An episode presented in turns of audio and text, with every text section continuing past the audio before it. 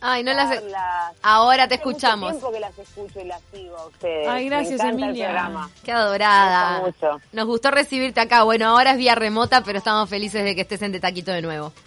Vale, escuchá, estaban diciendo lo de las orejas, me hicieron reír tanto, porque el otro día fui al almacén con mi hijo y me dice, y hacía calor, pero mi hijo se me dice, no, me voy a poner, eh, me voy a poner eh, el buzo con capucha, mamá.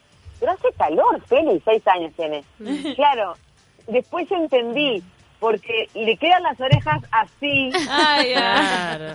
es re churro, es re churro, él le da vergüenza. Coqueto. Entonces, es re coqueto. Es el- es- desde que tiene cuatro años, frente al placar, demora Ay, me muero. dos horas para elegir el pantalón, porque le gusta que sea chupín, le- es No, medio- no. Mirá los seis Fashionista. años. ¿Y entonces qué guarda para la adolescencia cuando se ponen más coquetos? Ahí se pone todavía? desprolijo. Ahí rompe todo todo. peludo. Yo espero que tenga laburo para comprarse todo lo que le gusta de pinta. No, viste que después a los 16 les gusta el jogging agujereado. No sé por qué. Es como que puede, puede pegar un Sí. cambio radical. Emilia, recién decíamos todas tus, tus conocimientos y tus habilidades, todas que se pueden realmente manifestar de una manera bien directa en esta situación.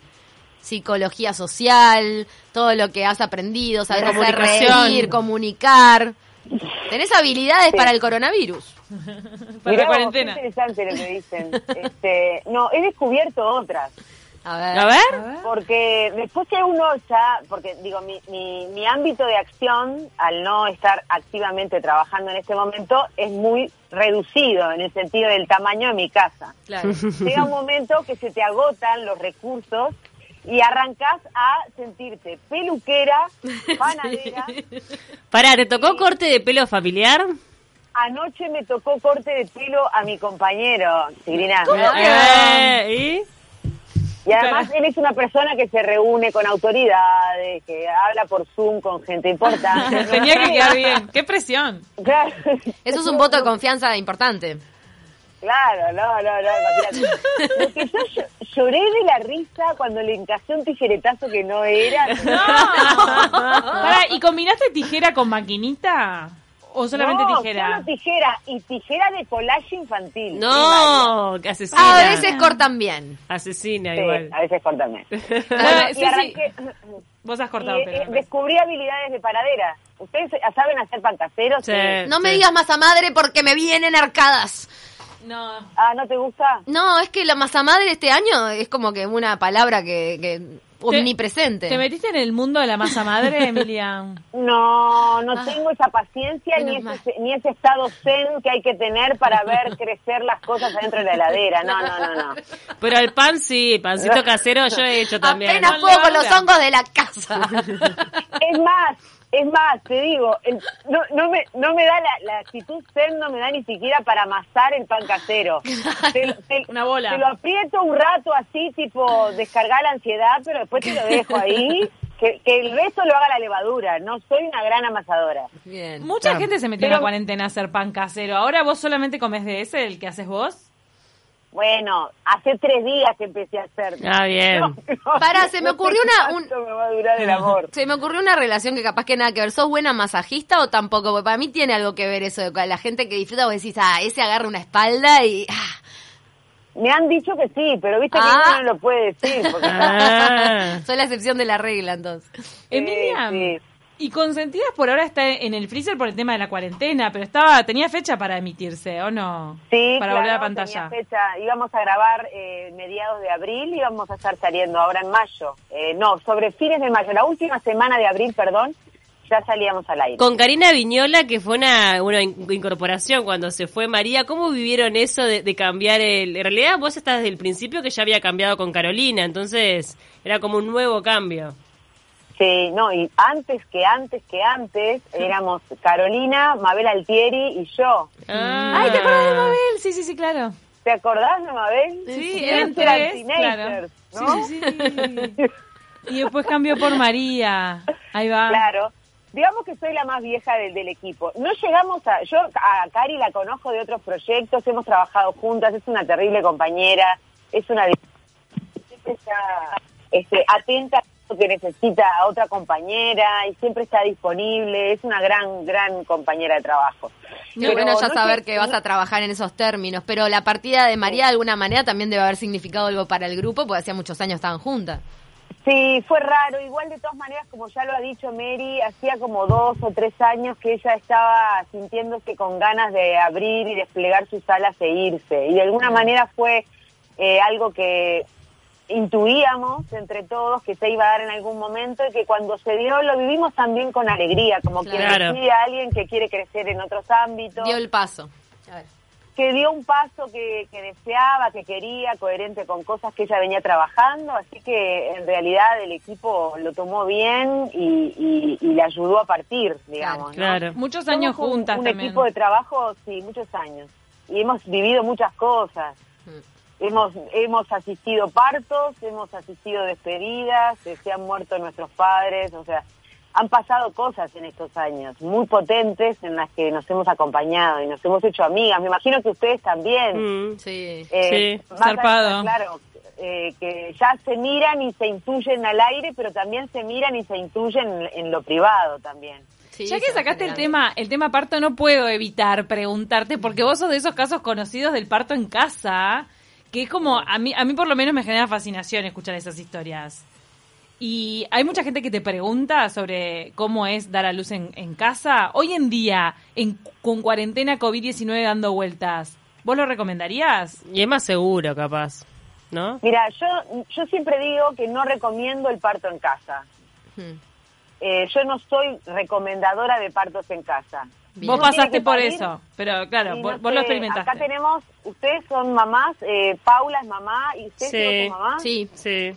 Está, entonces, eh, viste que el momento del nacimiento es un momento de, de mucha oxitocina, de mucho amor hormonal, y uno tiene que sentirse a gusto con la forma en la que eligió parir. claro. Y Es, llegar es muy al personal. momento del parto informada, con todas las decisiones eh, tomadas en forma consciente, eh, siendo respetada, siendo escuchada, respetada en los tiempos de una, por emocional, por mm, este, buena dilatación, poca dilatación institucional, ¿entendés? Emilia, está bueno que que no te cargues sobre los hombros porque obviamente es algo tan individual, tan personal de cómo lo vive la madre, de su situación de vida, cómo sea como persona y todo lo demás. Pero ni hablar que igual en esta situación de crisis sanitaria se plantea un tema de que eh, yo si tuviera que parir hoy, capaz, o Paula que está embarazada y lo puede decir con mucha mayor propiedad, quizá mira hacia el futuro y no sabe si se quiere acercar tanto a, a un, centro, a un centro asistencial como en el pasado con la misma seguridad. Capaz que se empieza a plantear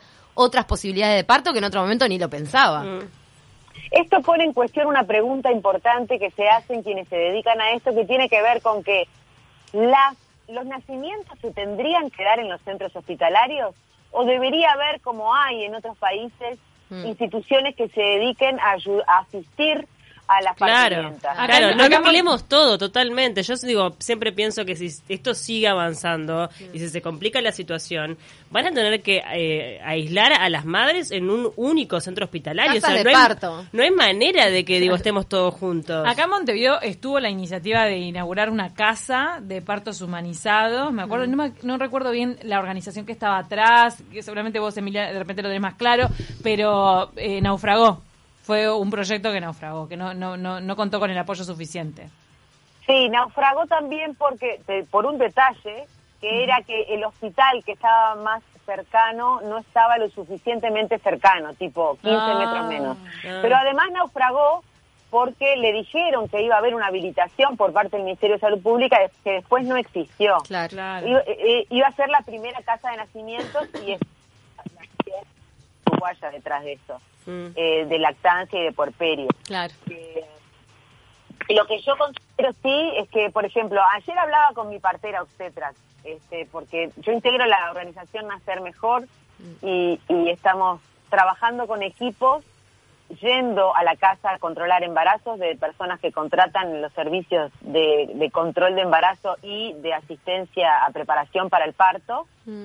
y lo que lo que me decía era que no podía creer que una una de las de las mujeres asistidas por nacer mejor le contaba que había hecho tres horas de cola al sol Mm. en una asistencial por la calle Sanat- por la calle Giannatasio, que no voy a decir el nombre, porque por las medidas sanitarias. Entonces te dejan eh, es tremendo. 8, 10, 15 embarazadas haciendo cola para Ahora, hacer embarazos, sí. Y me Sí, dice al que no, sol, no- el- al Horror. sol, bueno, en, una situación... No involucraste a nadie porque están todas ahí en Avenida Yanatacio. Hay policlínico de todas las mutualistas que más Ah, o no, menos lo estoy que- ay, yo pensé en una, pero bueno, está. Ah, pero hay un montón. Entonces las hacen hacer cola del sol paradas. Y Sí.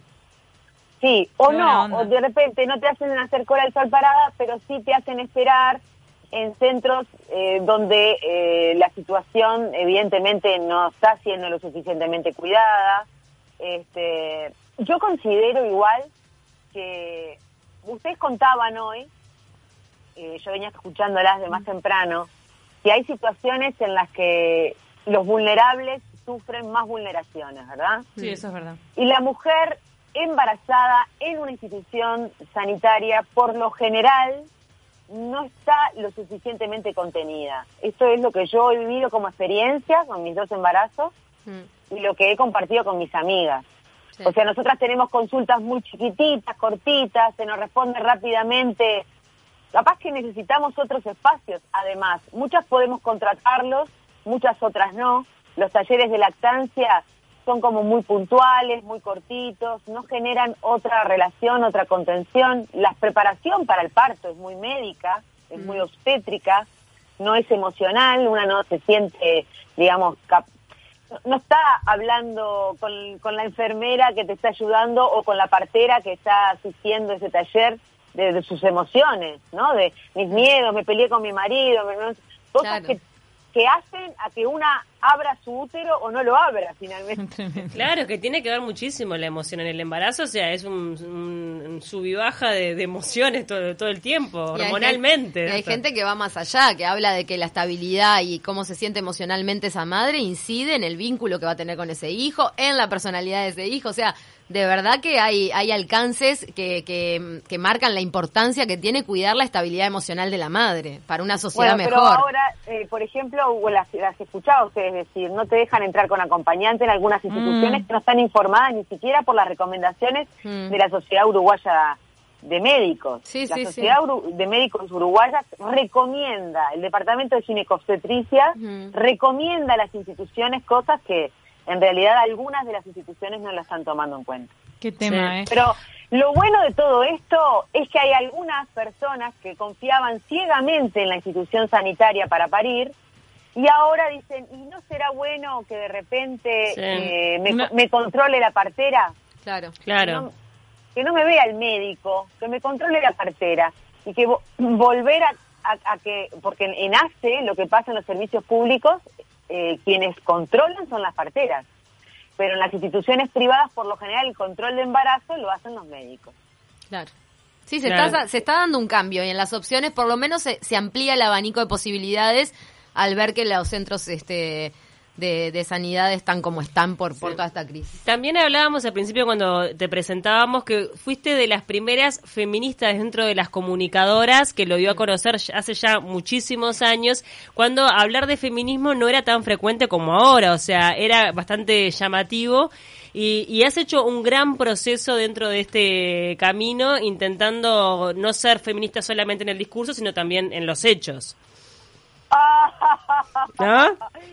Que es fundamental. Lo que cuesta, lo que cuesta. Porque al principio rompiste barreras. Me acuerdo cuando, cuando saliste diciendo yo soy feminista hace, no sé, capaz que más de una década, no sé, hace un montón de tiempo. Era como, eh, ¿qué onda esta No, mujer? y también en la respuesta, porque vos salías a responder en redes sociales cuando, cuando había ciertos atropellos que siguen habiendo y que seguir Sí, respondiendo. O sea, fuiste una avanzada para la sociedad uruguaya. Sí, y también sentí dolor, porque en el camino mucha gente me juzgó por eso, se alejó de mí o me Ah. criticó o me hateó, que, que es lo que se usa ahora, ¿no? Hatear a la gente por las Ay, redes. hateáramos. La palabra. Este, haters. Y, y, y bueno, me dolió, sobre todo me dolió, ¿sabes de quiénes? De mujeres. Claro. ¿viste? Claro. como me duele más este pero bueno entiendo también que es una posición en la que una se expone y gracias Paula por eh, Mm. subrayar eso porque fue un momento en el que yo, embarazada, ¿viste que embarazada? Sí, ahí no te importa nada. Hay un hormonazo que te hace decir todo. Perdés filtro. Perdés filtro, es verdad. Sí, perdés el filtro y perdés sobre todo, y está buenísimo, ese miedito que tenemos, sobre todo las mujeres, de, ay, y si digo esto, ¿qué van a pensar? Está y si hago buenísimo. esto, ¿qué van a decir? Y si no, te chupa todo, ta, ta, ta, vas para adelante. Está sacando la tigra, porque claro, en el fondo está, hormonalmente está ese instinto de protección y de avanzar también, ¿no? Como de Sí. decir, está, acá estoy yo y tengo que defender lo mío. Y lo mío es potente y te sentís fuerte, es Mm, increíble. Los sí. embarazos son de, son, al menos yo los viví así, ojalá todas las pudiéramos vivir así, ¿no? Mm, claro. Hay muchas que no. Emilia, Pero- vos tenés una tremenda sabiduría, has dado cursos y también has escrito libros y vos estás a punto de lanzar el siguiente, el próximo, que es Guardianas. ¿De qué trata Guardianas? Guardianas es una investigación que hice a lo largo de dos años recorriendo el Uruguay y conversando con mujeres sanadoras. Algunas de ellas no se reconocen con este título, Mm. pero sí llevan prácticas de sanación a su comunidad o a su círculo íntimo o un poco más ampliado en el barrio y otro poco más ampliado en la ciudad, eh, a través de, y qué sé yo, podríamos decir que en algunos, en algunos contextos se las pudo llamar curanderas, Mm. se las puede llamar terapeutas, se las puede llamar guardianas de saberes que Ah. sanan, Qué de interesante. saberes que curan. Pará, y te sorprendiste, me imagino que conoces, eh, conociste historias increíbles. Sí, conocí historias increíbles y me pasaron cosas increíbles Ah. en estos dos años. Este, la verdad que Te fuiste a buscar a las brujas, ¿qué querés? Dijiste guardianas, dijiste no sé cuánto, yo dije, va a decir brujas, en cualquier momento dice la palabra Sí, bruja. hay que ponerla de nuevo arriba de la mesa, toda esa sabiduría de nuestras brujas de, de- de tantos, de tantas generaciones. Hasta los futbolistas, los futboleros decían lo de la bruja de Peñarol, ¿te acordás? Mm. Bueno, Era una Me señora, encanta una eso. guardiana, ¿entendés? Tras el rastro de las brujas, me encantó. las brujas uruguayas, es así. Qué porque hay brujas, porque somos brujas y porque, bueno, este, la socialización de género ha hecho que estemos como más adiestradas, disciplinadas para oler, y, intuir y tener desarrollado cierto olfato de las emociones, de cuestiones sutiles que hay en el ambiente. Mm. Y bueno, esto de salir a trabajar, de cumplir un horario, de tener triple jornada laboral, piripí, ha hecho que nos durmamos un poco. Pero estas guardianas que están más en, en contacto Mm. con la naturaleza, porque no viven todas en centros urbanos, eh, Claro. ¿vieron El Señor de los Anillos, la- las, elfo, las elfas? Las la elfas, sí. Bueno, algo así. Ahora, pero el Este- formato del libro que son entrevistas con ellas. El formato del libro es una serie de... Yo describo sus perfiles y luego relato mi encuentro con Ah, ellos. qué En lindo. este relato también entra mi viaje. También Claro. entra el momento de la ruta, el cómo llegué, qué me pasó a mí. Claro, O sea, claro. Lo que, le- lo que me pasa a mí no queda como por fuera de mi encuentro con ellas. Y, Y cómo sí. me impacta lo que ellas me dicen y si me acercan o me alejan las brujitas.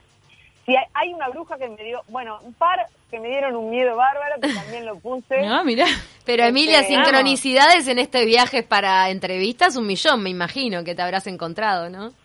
Sí, sí, sí. Y creo que este parto que se iba a dar del libro en mayo, que no se puede dar por el coronavirus, también es otra sincronicidad. Ah, qué- Este, ya está la tapa, está la ilustración, está la corrección de estilo. ¿Cuándo sale? Lo queremos leer. en octubre, no, que te vamos a invitar acá en Ah. persona, si Dios quiere y todo sale bien, en octubre vas a poder estar acá con nosotras y, y nos, nos morimos por leerlo, me encanta. Y lo más lindo. de todo es que va a ser un libro inclusivo en el sentido de que va a haber una página donde personas ciegas y sordas van a poder acceder al contenido. Ah, qué bueno. Qué buena Porque en la medida que me iba encontrando con ellas, iba grabando y terminé con 800 gigas de material que editamos junto a dos editoras divinas, tres editoras divinas y un postproducción de sonido alucinante. Y al final tengo como 40 minutos en total de una película. ¡Qué divino! Andás a ver. Ah, también Qué filmaste, también filmaste. Claro, tenía Sí, no sé sí, cuántos sí, gigas. Bien, bien, bien, bien, bien. Así que eso por lo menos es documental ya, porque está todo registrado. Te iba a decir Sí, que era está. redocumental, está de más. ¡Qué divino! Ay, sí. te tenemos que despedir y no queremos. Bueno, Porque queremos saber todas las guardianas, pero bueno, lo dejamos para el siguiente capítulo. Me encanta Sí. todo el tema de las guardianas. Capítulo post-COVID. Va, sí. el capítulo post-COVID. Emilia, nos ¿Para qué vas a preparar de almuerzo, Emilia? Tiranos un pique. Ravioles de verdura Ay, que qué rico. Qué, viernes. qué rico. ¿Qué salsa? Salsa, salsa fileto. Ay, me con encanta. Un poquito de carne. Mm. Y ya. Hoy encaramos eso y le voy a dar al, al mayor que tiene 13.30 clase de gimnasia Agua. Ay, sí. Medio plato de ravioles porque si no, no va a Claro. Qué divino, tenés que tener controlado el timing. Ay, sí, tal cual. Son los mismos horarios a veces. Bueno, Bueno, Emilia. chicas, son divinas. Gracias por la invitación a participar de esta mesa con ustedes. Y gracias por estar del otro lado, que Ah, te sí. vemos en los vivos Vamos a veces. arriba. Muchas gracias. Vamos arriba. Sentimos la buena onda. Beso enorme, Emilia, gracias. Vamos Chau, arriba. chau, Abrazo grande.